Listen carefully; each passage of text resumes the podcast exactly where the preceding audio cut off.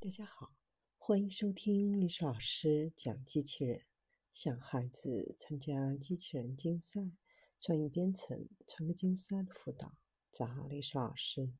今天历史老师给大家分享的是研发全卷积网络分割模型，可自动进行细胞分割和技术。使用机器学习来执行血细胞技术和诊断疾病，而不是昂贵而且通常还不太准确的细胞分析仪机器，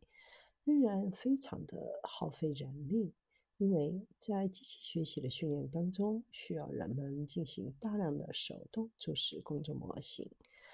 有研究人员开发了一种新的训练方法，可以使大部分活动自动化。血液中细胞的数量和类型，通常在疾病诊断中起着至关重要的作用。但执行这种血细胞计数的细胞分析技术，涉及悬浮在液体中的细胞物理和化学特性的检测和测量，较为昂贵，而且需要复杂的准备工作。更糟糕的是，由于温度、pH 值、电压、磁场等各种影响，会混淆设备，因此准确度只有百分之九十左右。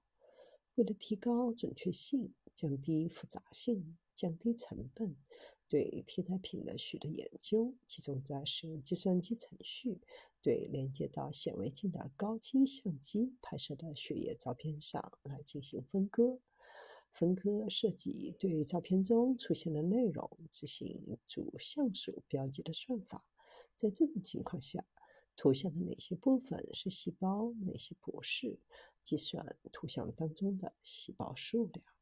对于只出现一种类型细胞的图像，这种方法可以达到相当高的准确度，但在面对多种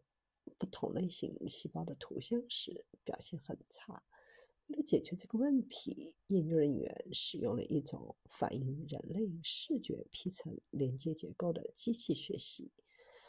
卷积神经网络要执行这个任务，首先要对其进行训练。了解人类手动标识的数千张细胞图像当中什么是细胞，什么不是细胞，然后输入一个新的未标记的图像时，就会识别其中需要计算的细胞。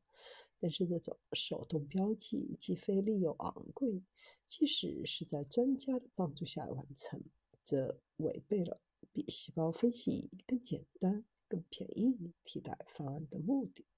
因此，研究人员开发一种新的卷积神经网络训练方案，就是全卷积网格分割模型。在新的训练方案当中，首先在一组数千张的图像上来进行训练，其中只有一种细胞。这种单细胞类型的图像由传统算法自动预处理。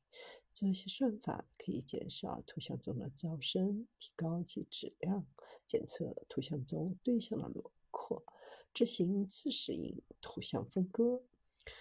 计算黑白图像当中的各种灰度级别。如果图像中一部分超出某个灰度阈值，算法将其分割为不同的对象。这个过程自适应的原因在于，它不是根据固定的灰度阈值来分割图像片段，而是根据图像的局部特征来进行分割。将单细胞类型的训练集呈现给新模型后，使用一小组手动标注的多种细胞类型的图像对模型进行微调。相比之下，仍然还存在一定数量的人工标注。但需要人工标注的图像，从之前的数千张减少到仅几百张。